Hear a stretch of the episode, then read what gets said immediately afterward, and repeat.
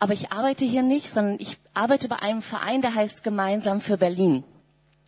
Und das ist ein überkonfessioneller Berlin-weiter Verein, der versucht, Christen zusammenzubringen und ihnen einfach so eine Sicht für die Stadt zu geben und ihnen einfach auf dem Weg zu helfen, wie können wir als Christen ja einfach eine wichtige, verantwortliche Rolle spielen in dieser Stadt.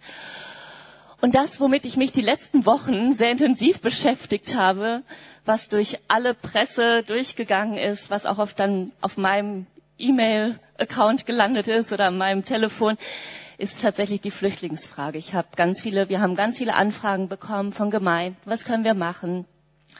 Gemeinde hat mich letzte Woche angefragt. Bei uns ist jetzt ein Flüchtlingsheim eröffnet worden, gleich nebenan mit 1600 Flüchtlingen. Habt ihr Übersetzer? Also all solche Sachen kommen gerade auch bei mir an. Und ich habe gedacht, ich nehme euch so ein bisschen hinein ähm, in das Thema, nicht aus politischer Sicht, da habt ihr genug gehört, sondern aus biblischer Sicht. Ich finde es allerdings sehr spannend, ähm, was so einige Politiker gesagt haben zu diesem Thema und habe gedacht, das will ich euch jetzt nicht vorenthalten. Wir gucken uns das ganz kurz mal an.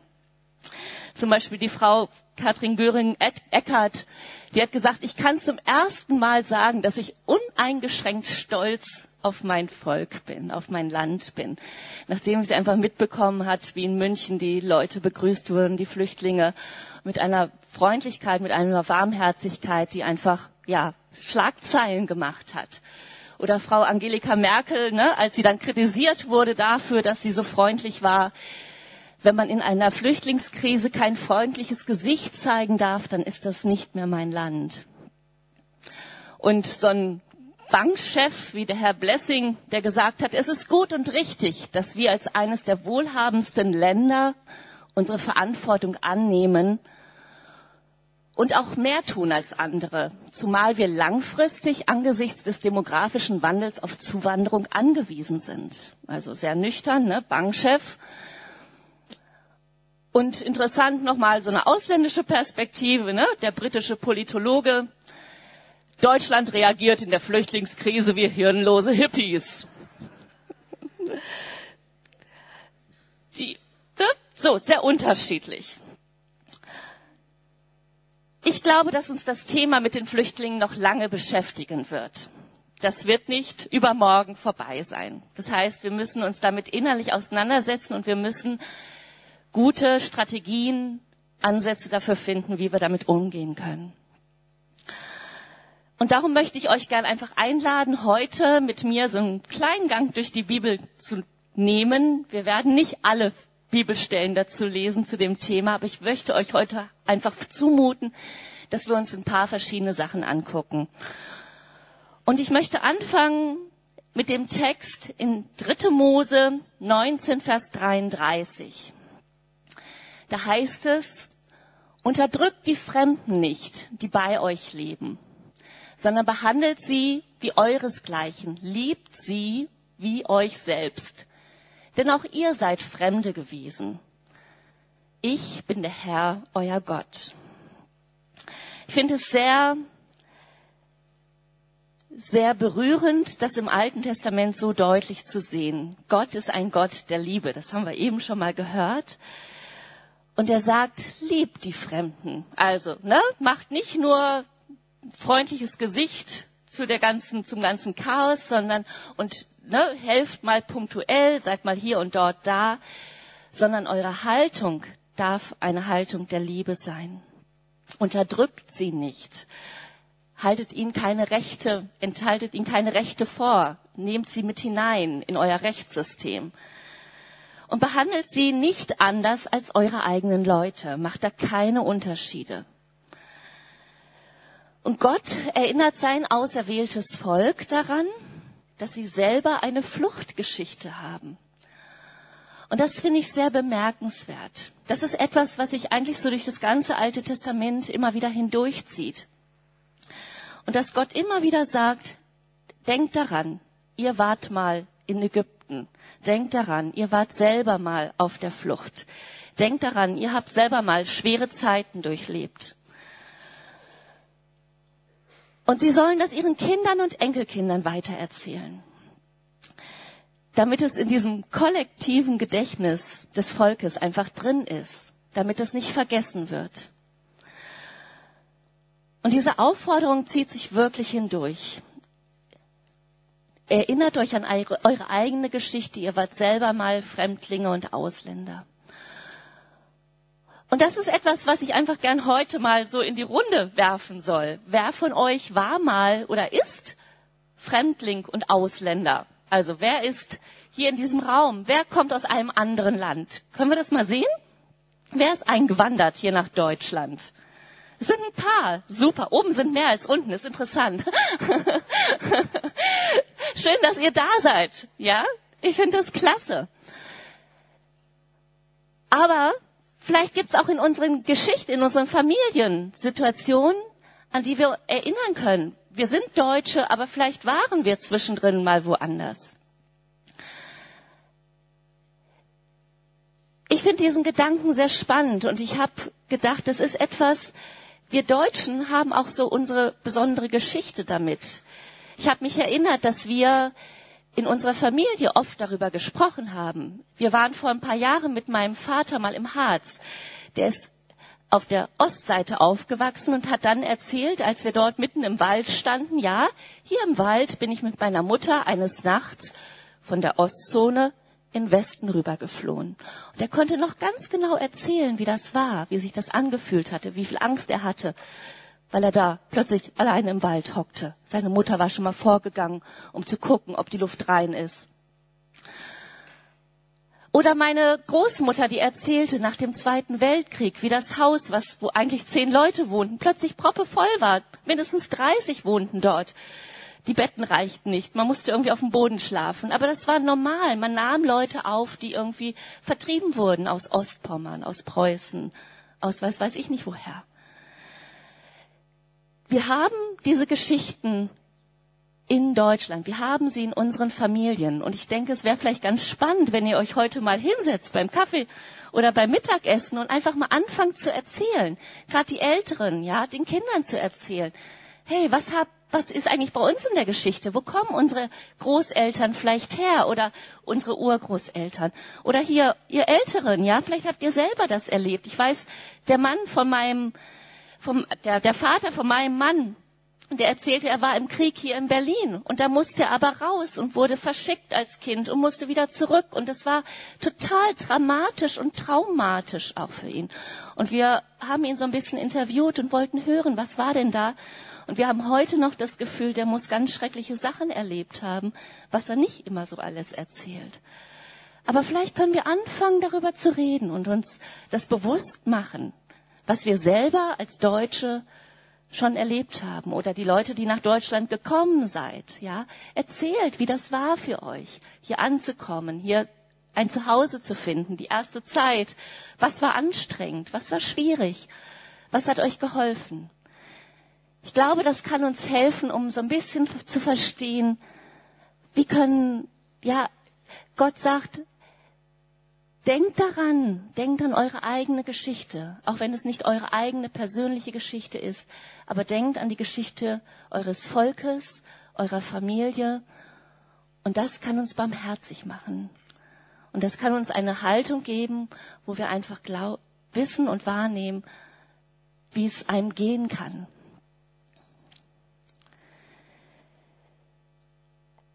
Diese Sache, dass Gott sagt, kümmert euch um die Fremden, das zieht sich tatsächlich auch durch das Alte Testament hindurch. Eigentlich ist es ja die Geschichte von dem Volk Israel, was so ein sehr exklusives Volk war, ja. Die waren sehr abgeschottet, sehr klein.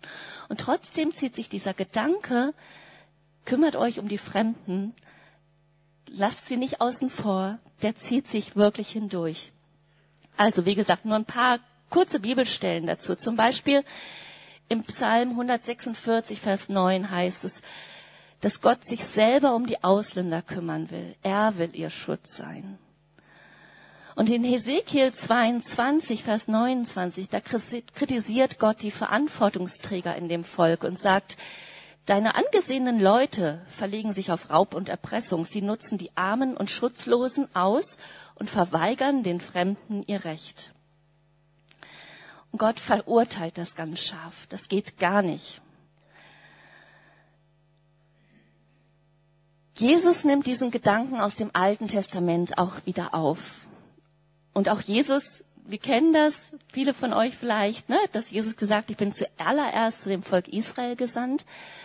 Aber wenn man genau hinguckt, hat er doch allen anderen auch geholfen. Das wäre mal eine Predigt für sich. Aber diese Stelle, die ich am Anfang euch oder die auch auf dem ähm, Blatt da steht, in Matthäus 25, da steht diese Geschichte ganz am Ende der Zeit, also ne, so der Ausblick auf das, auf das Endzeitgericht heißt es in vielen Übersetzungen. Da heißt es, dass die Erde und die Menschheit nicht einfach so vergehen werden. Das wird nicht einfach sang- und klanglos irgendwann ein Ende haben. Es wird nicht einfach untergehen, sondern es wird ein Gericht geben für alle Menschen, für alle Völker und ihr Verhalten. Und diese Geschichte oder dieser Vers, den ich euch da jetzt mitgegeben habe, da möchte ich noch ein bisschen was drumherum vorlesen. Da heißt es, dann wird der König zu denen auf der rechten Seite sagen, kommt her, ihr seid von meinem Vater gesegnet. Nehmt das Reich in Besitz, das seit der Erschaffung der Welt für euch vorbereitet ist. Denn ich war hungrig und ihr habt mir zu essen gegeben. Ich war durstig und ihr habt mir zu trinken gegeben. Ich war ein Fremder und ihr habt mich aufgenommen. Ich hatte nichts anzuziehen und ihr habt mir Kleidung gegeben. Ich war krank und ihr habt euch um mich gekümmert. Ich war im Gefängnis und ihr habt mich besucht. Jesus zählt ganz viele Sachen auf. Und dazu gehört Essen geben an Hungrige, Getränke an Durstige, Kleidung an wenig Bekleidete. Sehr, sehr praktische Hilfe. Und das tun im Moment ganz viele Leute. Ich weiß nicht, gestern in der Abendschau, glaube ich, war das wieder so ein Bericht übers Lage so, ja, wo abends die Leute einfach noch auf der Straße stehen und nichts zu essen haben. Und ich war total dankbar, als die Stadtmission damals, letzten Winter war das schon, angefangen hat, dort auf dem Gelände von, von diesem Landesamt für Gesundheit und Soziales, da müssen sich alle Asylbewerber melden in Moabit, wie die angefangen haben, einfach dort Tische aufzubauen, Zelt aufzubauen, zu essen und zu trinken zu geben, weil die Leute oft wirklich lange nichts gegessen und getrunken haben. Wir hatten am letzten Woche von Ammons Schützling bei uns eine Gruppe von acht Jugendlichen aus Afghanistan und die hatten richtig Hunger. Das war, ähm, wir hatten gegrillt und ich hatte das Gefühl, wir hätten die dreifache Menge hinstellen können. Und Ammon erzählte ja, viele von denen haben auf der Flucht sechs Tage nichts richtig gegessen, kaum was gegessen. Die waren echt ausgehungert, ja. Wir sollen ihnen Hunger, den Hungrigen zu essen geben. Das können wir im Moment sehr praktisch tun.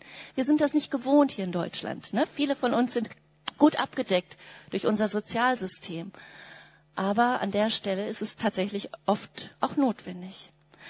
Aber Jesus sagt auch, wir sollen Kranke besuchen oder die, die im Gefängnis sind. Wir sollen da hingehen, wo Leute einfach einsam sind, Zeit mit ihnen verbringen.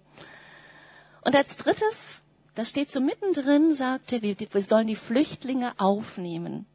Und ich finde das auch spannend, ja. Ähm, das andere ist so, wir gehen hin und helfen den Leuten da, wo sie sind. Aber bei den Flüchtlingen sagt Jesus, nehmt sie auf, nehmt sie hinein in euer Leben. Also macht es nicht aus der Distanz, ja, ich gebe dir mal was zu essen und dann gehe ich wieder, sondern nehmt sie mit hinein. Und ich glaube, das ist tatsächlich eine der größten Herausforderungen. Es ist total leicht, einfach hinzugehen und ein bisschen Essen zu sammeln und das zu verteilen. Aber ich glaube, es ist absolut große Herausforderung zu sagen, hey, ähm, komm mit, ich lade dich ein zu mir nach Hause und du darfst sehen, wie ich lebe, wie ich wohne und einfach Anteil haben an meinem Leben. Jesus hat also diesen roten Faden aus dem Alten Testament aufgenommen und hier zusammengefügt. Und es ist ein Gerichtswort. Ich muss gestehen, ich predige eigentlich sehr ungern über Gerichtsworte, weil ich glaube, manchmal ist es einfach schöner, wenn man ne, die, die positive Ermutigung hat. Aber Jesus hatte kein Problem, auch mal ein Gerichtswort zu sagen. Er war unglaublich positiv und er war unglaublich liebevoll. Und das werden wir auch gleich nochmal sehen. Und es ist eine der wenigen Geschichten im Neuen Testament, wo wir so zwei Seiten einer Medaille zu sehen bekommen. Die positive Seite ist die Belohnung. Ja, das ist ja auch toll, wo Jesus sagt, hey, kommt her, wenn ihr das getan habt, all das, was ich gerade gesagt habe, kommt her, ihr seid von meinem Vater gesegnet. Nehmt das Reich in Besitz, das seit der Erschaffung der Welt für euch vorbereitet ist. Ist doch toll, oder? Hey, ihr habt da was Tolles geleistet, ihr wart freundlich, ihr wart hilfsbereit, Kommt her und jetzt will ich euch belohnen und beschenken. Und die andere Seite der Medaille ist, dass Jesus die anspricht, die halt nichts von all dem gemacht haben. Und denen sagt er tatsächlich, geht weg von mir. Ihr seid verflucht. Geht in das ewige Feuer, das für den Teufel und seine Engel vorbereitet ist. Roms Bums, oder?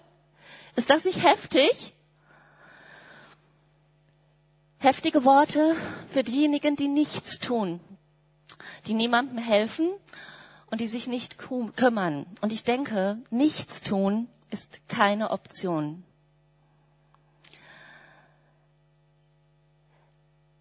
Einige Leute hatten das nicht richtig verstanden, was Jesus gesagt hat und ne, haben dann nochmal nachgefragt und er erklärt es ihnen nochmal und er sagt, was ihr einem meiner geringsten Brüder getan habt, und wäre er noch so gering geachtet gewesen, das habt ihr für mich getan.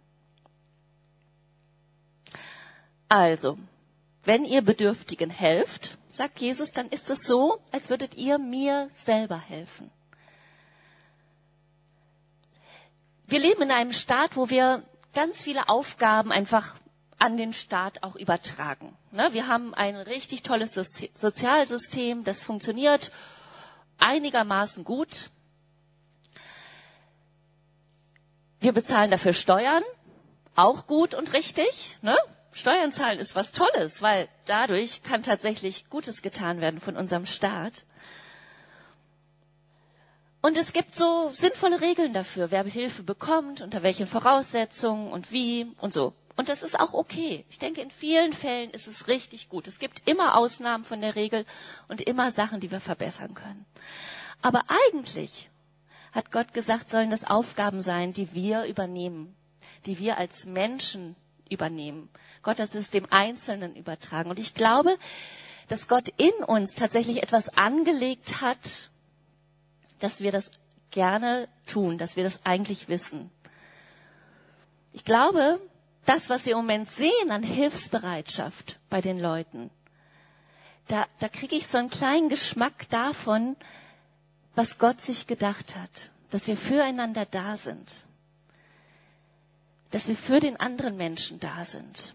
Und ich glaube, das gehört zu unserem eigentlichen Menschsein dazu. Und darum ist es halt wirklich vielen auch ein echtes Bedürfnis zu helfen. Ich war letzte Woche bei einer Veranstaltung, das hieß Bündnis für Neukölln. Und da haben sich, das wurde so eingeladen, halt alle, die irgendwie in den Flüchtlingsheimen äh, helfen wollen, sollen einfach mal zusammenkommen. Und da wird so ein bisschen koordiniert und geguckt, wo braucht es noch Hilfe, was braucht es noch, wo können wir das tun. Und da waren in einem kleinen Raum 150 Leute zusammen. Es war knacke eng, man hatte kaum Platz zum Atmen. Und ich habe gedacht, boah, ist das toll. Ja, es war richtig cool. Lauter junge Leute. Ähm, und ich war total begeistert. Und habe gedacht, das ist wirklich schön zu sehen, wie viele Leute da sind, die helfen wollen, die ihre Zeit investieren, die ähm, wirklich viel investieren. Energie, Zeit, sich Gedanken machen, Pläne schreiben, ähm, Deutschkurse auf die Beine stellen, ja, Arbeitspläne einrichten, dass verschiedene Leute einfach dann da sein können und helfen können. Und ich glaube, das ist wirklich etwas, was Gott in uns Menschen auch hineingelegt hat, dieses Bedürfnis, dem anderen zu helfen. Und das ist super. Im Moment ist allerdings die Situation so, dass viele Heime sagen, oh, nicht noch mehr Helfer, wir schaffen es nicht. Das war auch an dem Abend so, dass da Leute, Vertreter von einem Heim da waren und sagten, ja, wie schön, aber wir haben ganz viele Sachen zu tun und wir schaffen es gar nicht, all die Hilfe zu koordinieren. Und ich weiß, dass ganz viele ja, so diese Notaufnahmestellen irgendwie sagen, bloß keine neuen Helfer mehr, ja, ähm, die bringen hier nur durcheinander rein. Und es ist wirklich, dass ich glaube, wir brauchen da auch ein bisschen langfristige Perspektiven und so ein bisschen zu gucken, wo braucht es tatsächlich Hilfe, die jetzt nicht nur spontan und jetzt, ich komme mal eben vorbei und mach mal was, ja, sondern tatsächlich auch mit Perspektive dabei sind.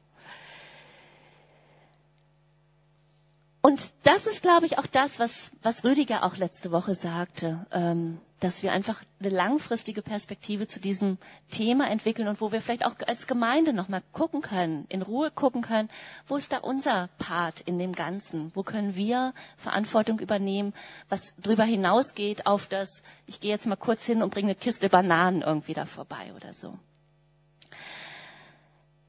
Aber ich muss euch auch gestehen, Flüchtlinge sind keine Heiligen. Viele von denen haben wirklich Schreckliches erlebt, haben ganz viele Traumata erlebt, ganz viele Geschichten, ganz viel Grauenvolles zum Teil.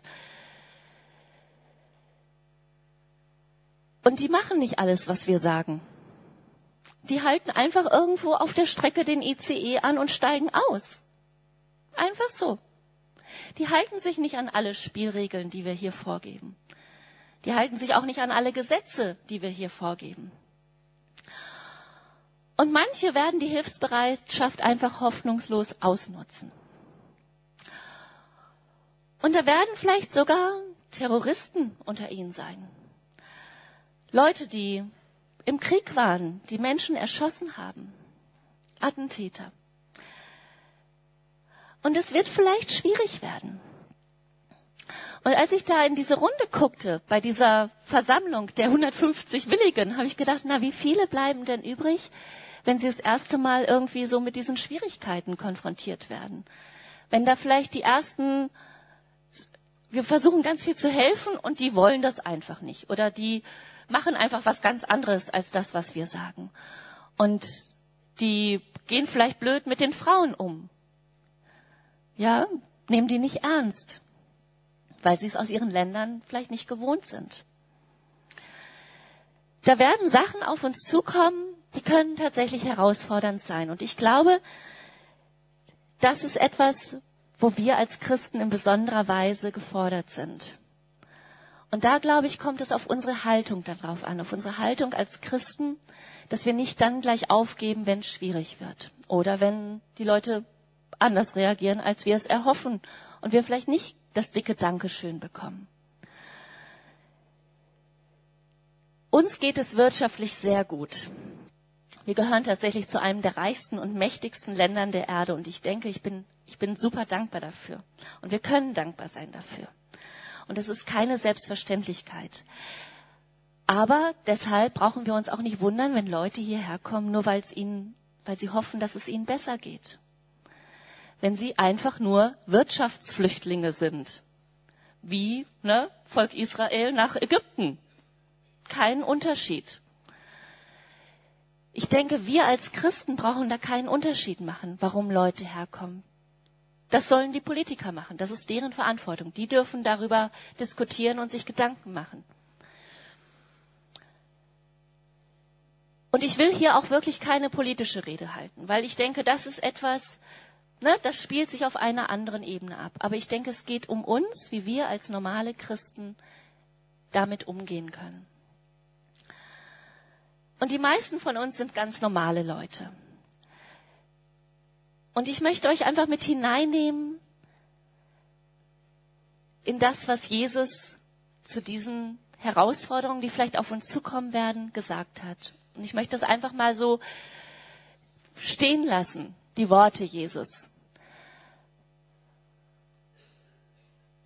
Er hat gesagt, sorgt euch nicht, sondern mit all euren Sorgen kommt zu mir.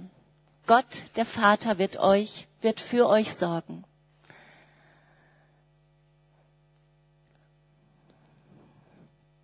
Behandelt eure Mitmenschen so, wie ihr selbst behandelt werden wollt.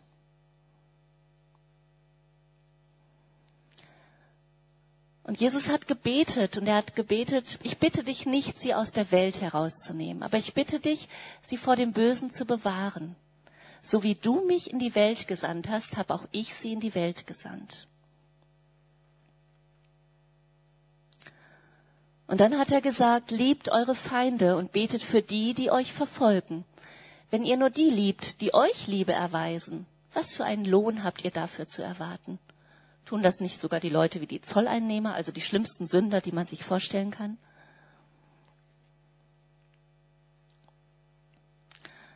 Liebt eure Feinde und tut Gutes denen, die euch hassen. Nimmt dir jemand den Mantel, dann gib ihm auch dein Hemd. Und fürchtet euch nicht vor den Menschen, fürchtet euch nicht vor denen, die den Leib töten können. Die Seele können sie nicht töten.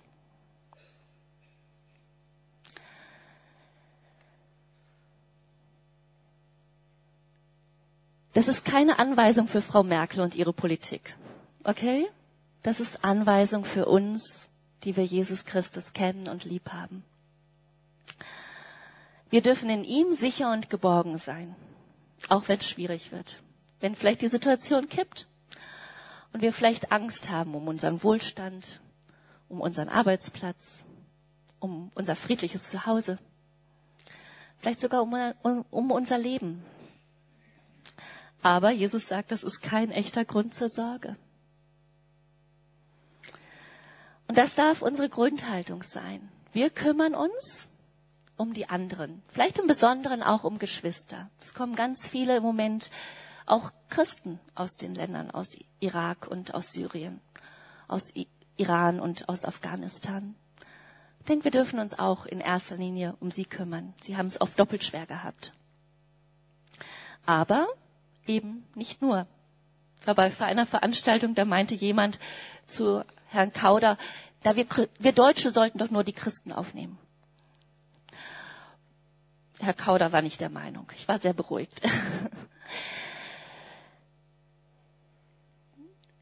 Angst ist kein guter Berater. Niemals. Auch in dieser Situation nicht.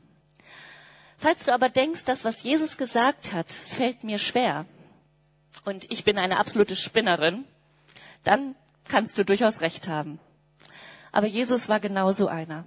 Der hat uns das vorgesponnen. Er ist unser Vorbild. Und wenn wir ihm folgen sollen, wenn wir ihm folgen wollen, dann darf unser Glaube nicht nur ein Lippenbekenntnis sein, sonst ist es nämlich ein toter Glaube. Und wenn du jetzt sagst, hey, das ist so herausfordernd, das schaffe ich nicht. Ich kann keine Feinde lieben. Muss ich dir sagen, ich auch nicht. Geht nicht. Ist absolut schwer. Ist anstrengend. Aber es ist möglich, wenn Gott in mir lebt, wenn der Heilige Geist in mir ist. Ich darf das Jesus sagen. Ich darf ihm sagen, was ich für Ängste habe, was ich für Sorgen habe. Ich darf ihm sagen, wenn ich mich geärgert habe über jemanden über, besonders über jemanden, ne, dem ich gerade eben geholfen habe und der hat nicht richtig Danke gesagt oder so. Ich darf ihm das sagen und ich darf Jesus bitten, dass er mir hilft, dass er etwas in mir tut. Ich darf ihm mein Leben, meine Gefühle geben und meine Gedanken. Und ich darf ihm bitten, dass er das neu macht. Und die gute Nachricht ist, dass wir das einmal tun dürfen wenn ihr sagt, hey, ich bin ganz weit weg von Jesus und eigentlich finde ich das sehr spannend, was dieser Mensch gesagt hat oder dieser Gott, Gott und Mensch in einem. Mich hat das damals, als ich kein Christ war, total angerührt und ich habe gedacht, boah, das ist für mich glaubwürdig. Ja, das ist glaubwürdig. Wenn du denkst, hey, ich würde es gerne tun, das erste Mal in meinem Leben, ich möchte mich diesem Menschen, diesem Gott anvertrauen, dann darfst du das tun. Und ich würde einfach bitten, dass du nachher nach vorne kommst und dass wir beten können. Aber es ist nicht nur so, dass wir das einmal im Leben tun, ja, einmal und dann ist es vorbei, sondern wir dürfen uns Jesus jeden Tag neu anvertrauen. Auch gerade mit den Sachen, wo wir denken, oh nee, das ist mir jetzt aber zu anstrengend. Oder das will ich jetzt gerade gar nicht. Oder ich habe mich gerade total geärgert. Das sind die Momente, wo wir einfach immer wieder zu ihm kommen können und wo wir ihm das sagen dürfen und uns neu ihm zur Verfügung stellen dürfen. Und ich möchte nachher für euch beten. betet einfach mit, dass wir uns Jesus zur Verfügung stellen. Egal beim ersten Mal oder beim 153. Mal. Ist total egal. Er will einfach unser Leben bestimmen. Und Peter hat gesagt, er will keine theoretischen Sachen hören. Und darum habe ich gedacht, ich lade einfach mal zwei Freunde von mir ein. Der Arash sitzt ganz hinten, der kommt jetzt einfach mal nach vorne. Ich erzähle so auf, seinem, auf dem Weg, wo er hier hin ist, so ein bisschen von unserer Geschichte miteinander. Ich habe Arash vor zwei Jahren kennengelernt. Ich gehe ab und zu mal in die iranische Gemeinde in Neukölln und da ist ein lieber Freund von mir, der ist Sozialarbeiter, Aziz Sadagiani, und er meinte, kümmere dich mal um Arash. genau. Und dann habe ich Arash kennengelernt und seinen Vater, seine Mutter und seinen kleinen Bruder. Die waren damals recht neu in Deutschland und ihr konntet kaum Deutsch. Wir haben uns sehr, es war schwierig, aber wir haben es geschafft, oder? Irgendwie haben wir geschafft, uns zu verständigen. Und der Arash war gerade ein paar Monate hier und der Aziz sagte zu mir, der Arash ist 16 Jahre alt und er darf nicht mehr in Deutschland zur Schule gehen, weil seine Schulpflicht abgelaufen ist. Also, ne, in Deutschland darf man nur bis zum 16. Lebensjahr in die Schule gehen. Er war schon zehn Jahre, schwupps, raus aus der Schulpflicht. Und dann sind wir losgelaufen, haben den, ähm, den, den, den Schulrat von Mitte besucht, haben uns da an den Tisch gesetzt als ganze Familie und ich war dabei. Und dann haben wir den belagert und besprochen, hey, geben Sie dem Jungen doch einen Schulplatz. Und ich habe ihn angepriesen in meinen höchsten Tönen, was ich konnte. Und der Mann hat dann gesagt, okay, weil Sie so nett sind, geben wir dem Arash einen Schulplatz. Und er hat dann einen Platz in der Willkommensklasse bekommen am Gymnasium. Und worauf ich super stolz bin, ist, dass er innerhalb von einem Jahr so gut Deutsch gelernt hat, dass er sein MSA geschafft hat. Ein Applaus.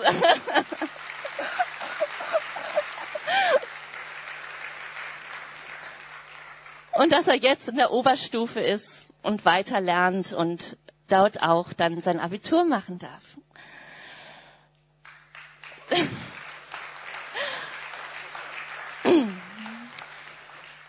Seine Eltern tun sich noch ein bisschen schwer mit Deutsch. Die brauchen noch einen Deutschkurs, da müssen wir noch weiter gucken. Aber ich habe Arash gebeten, dass er einfach mal ganz kurz sagt, was er denkt, wie man zum Beispiel einer Flüchtlingsfamilie wie seiner helfen kann. Was könnte man so als normaler Deutscher denn tun, damit es einer normalen Flüchtlingsfamilie aus Iran oder sonst woher gut geht, damit es einem besser geht hier in Deutschland? Genau. Also Dankeschön erstmal an euch allen. Schön, dass ihr heute da seid. Und genau, danke.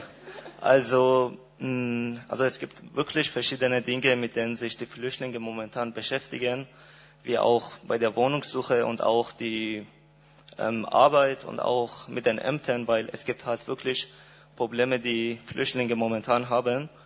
Wie zum Beispiel auch meine Familie und ich, wir haben fast, glaube ich, ungefähr ein Jahr gesucht nach einem Zuhause für uns. Und Gott sei Dank hat es geklappt vor ein paar Monaten.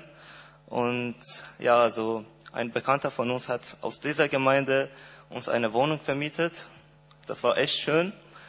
Und ja, also mit den Ämtern, also es wäre wirklich gut, wenn ähm, ein paar Familien beziehungsweise ein paar jüngere Leute, die sich ähm, um solche Familie kümmern und ja, so mit denen einfach hingehen und einfach dabei sein mit denen, weil also man braucht wirklich eine Unterstützung von Deutschen sozusagen irgendwie. Und es wäre wirklich gut, wenn es solche Möglichkeiten geben würde für solche Leute. Das ist etwas, was uns gerade bei Gemeinsam für Berlin beschäftigt, dass wir glauben, es macht eigentlich auch viel mehr Spaß, zum Beispiel, wenn man mit kleinen Teams was zusammen macht. Also wenn man nicht nur als Einzelperson, ich könnte wahrscheinlich ganz viel mit den beiden oder mit der Familie zu Ämtern hinlaufen, aber ich schaffe das nicht immer. Aber wenn man so ein kleines Team hätte von Leuten, ne, fünf, sieben Leute, die sagen, hey, wir adoptieren eine nette Familie wie Arash Familie und wenn die Hilfe brauchen bei irgendwas, wenn sie einen blöden Brief kriegen von der Post oder wenn sie eine Wohnung suchen. Wir sind so oft zu Wohnungsbaugesellschaften hingelaufen und haben dann unverrichteter Dinge dann doch wieder sind wir gegangen oder es war irgendwie doch schwierig und was weiß ich nicht was. Aber das sind oft Sachen, die dauern ein bisschen. Und das ist manchmal für eine Person zu viel. Aber wenn wir sagen als Gemeinde, hey, wir tun uns zusammen mit kleinen Teams, ne, ein Hauskreis, wir adoptieren eine Flüchtlingsfamilie und helfen ihnen, dann könnte es gut sein, dass es sehr hilfreich ist und das ist tatsächlich eine langfristige Perspektive, die dann auch keinen überfordert. Dankeschön, Arash. Jetzt kennt dich jeder, oder?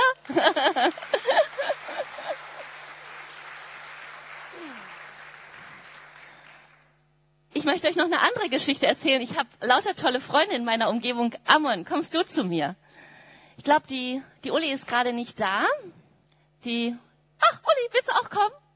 Die hat sich ganz versteckt da oben. nee, Amon, du kriegst mein Mikro. Komm her. Ist alles gut.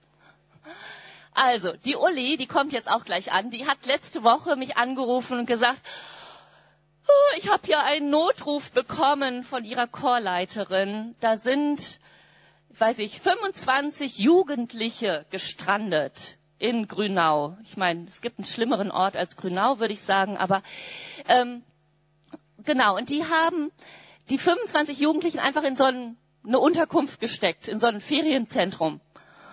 Und Uli ist dann, ja, wir haben dann kurz gesprochen und dann hat Uli gesagt, ich gehe da jetzt mal hin und helfe denen ähm, und schau mal, wie die Lage ist. Und dann hatte ich Uli gesagt, ach, nimm doch den Ammon mit.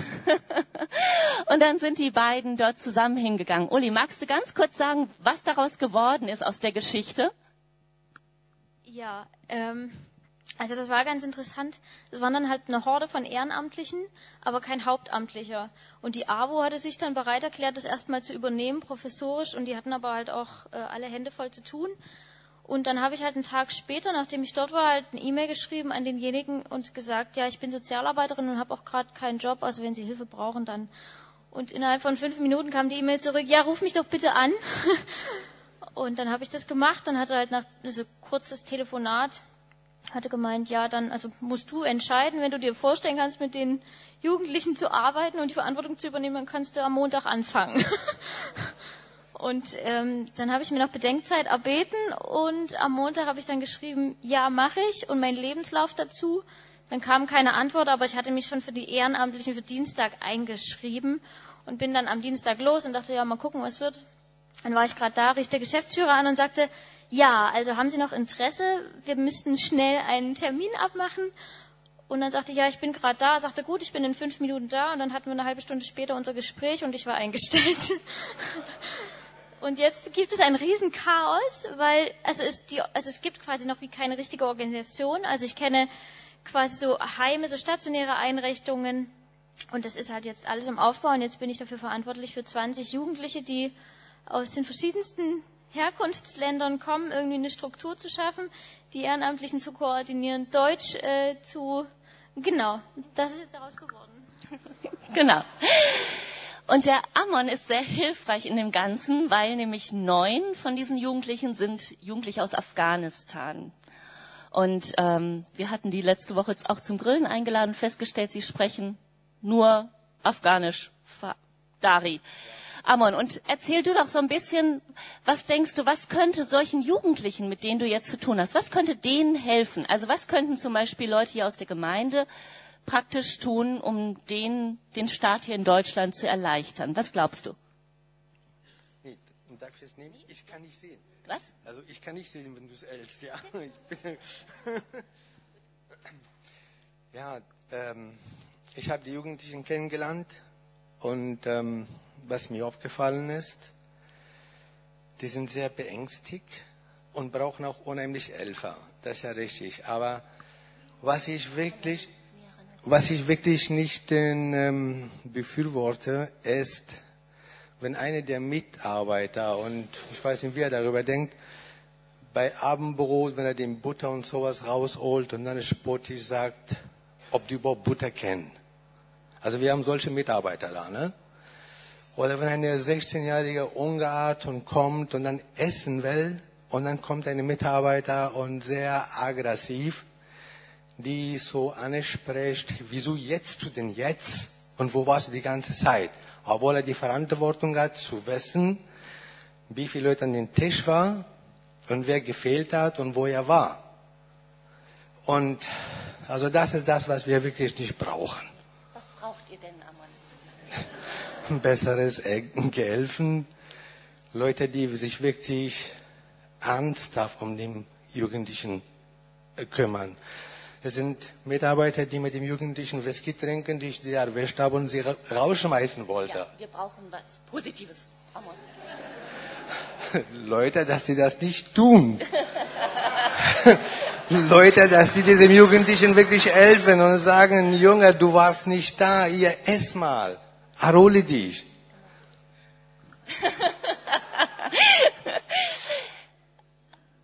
Denkst du, dass es hilfreich wäre, wenn zum Beispiel Jugendliche mit ihnen Sport machen würden?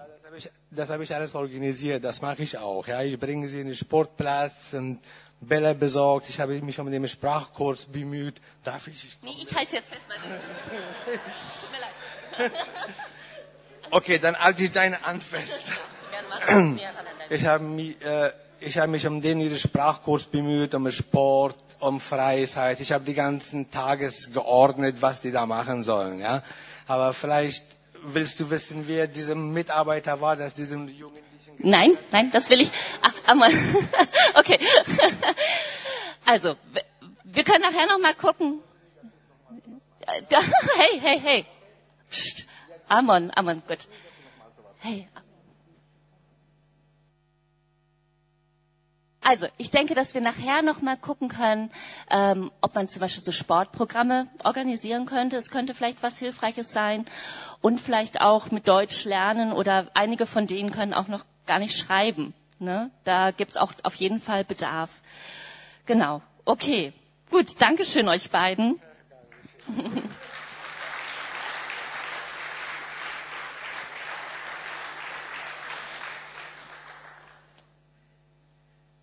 Also, ich habe gedacht, ich fände es schön, wenn wir heute am Ende des Gottesdienstes, wenn alle diejenigen, ich weiß, dass die Riptider mich angesprochen hatten, was sie machen können.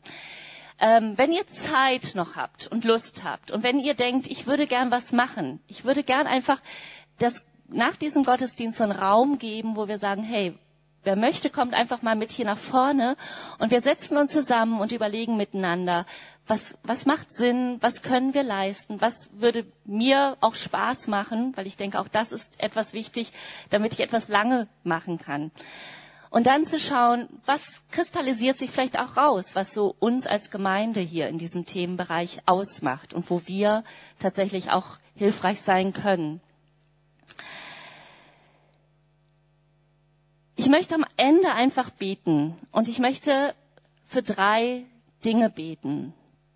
Das eine ist, ich glaube, dass unsere politisch Verantwortlichen im Moment vor echten Herausforderungen stellen. Dass diejenigen, die einfach politisch Entscheidungen treffen müssen, die auf den Ämtern arbeiten, die ja nicht wissen, wie sie irgendwie diese Hunderte und Tausende unterbringen, ähm, dass sie wirklich Kraft brauchen, dass sie genug Energie haben und dass sie ja einfach gute Entscheidungen treffen. Ich möchte aber auch beten für diejenigen, die sagen, ähm, hey, ich möchte gern mein Herz neu oder das erste Mal Jesus geben und möchte mich inspirieren lassen, dass er das, was ich vorhin da so einfach so hab vorgelesen, was er gesagt hat, dass er unser Herz erreichen darf und dass er in unserem Herzen wirklich eine wesentliche und wichtige Rolle spielen darf und nicht nur eine wesentliche und wichtige, sondern die erste Rolle einnimmt. Und dann denke ich für all diejenigen, die einfach von Angst und Sorge geplagt sind. Werft eure Angst ab. Lasst, lasst sie los, gebt sie Jesus. Und haltet euch einfach die Bibelverse vor Augen, wo Jesus uns verheißt und auffordert. Sorgt euch nicht. Seid in meiner Hand gehalten. Ich mag einfach beten hier zum Schluss. Okay? Genau, wer dazu aufstehen möchte, darf einfach auch aufstehen. Genau, danke.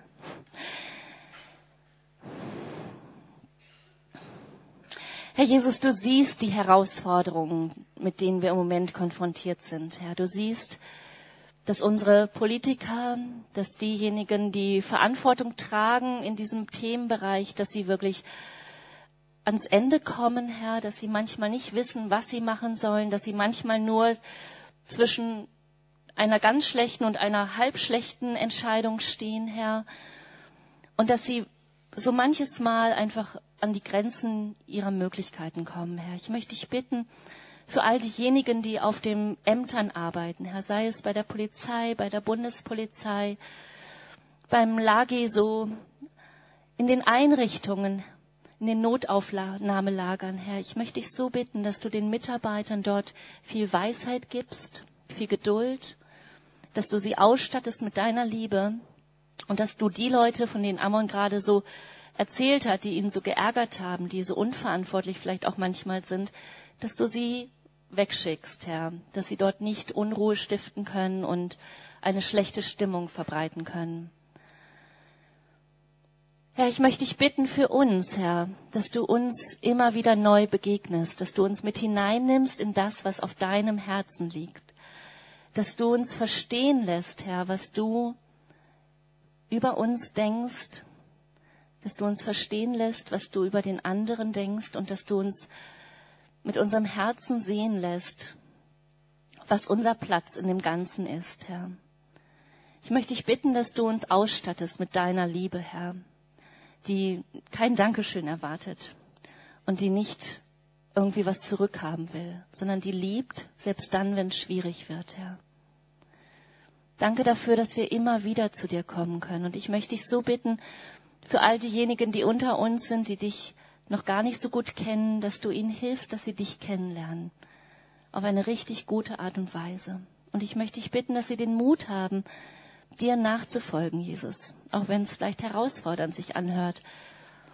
Aber ich möchte dich bitten, dass du wirklich uns da immer wieder neu begegnest, bis wir wirklich eines Tages Ja zu dir sagen. Ja, Jesus, du sollst mein Herr und mein Gott sein und dir möchte ich folgen. Und Herr, das brauchen wir alle immer wieder neu. Wir wollen deinem Vorbild folgen, Herr, nicht unseren eigenen Ideen. Und hilf uns dazu, Herr, dass wir dich in den Mittelpunkt stellen und dass wir dich verehren und verherrlichen mit all dem, was wir tun. In deinem Namen, Jesus Christus. Amen.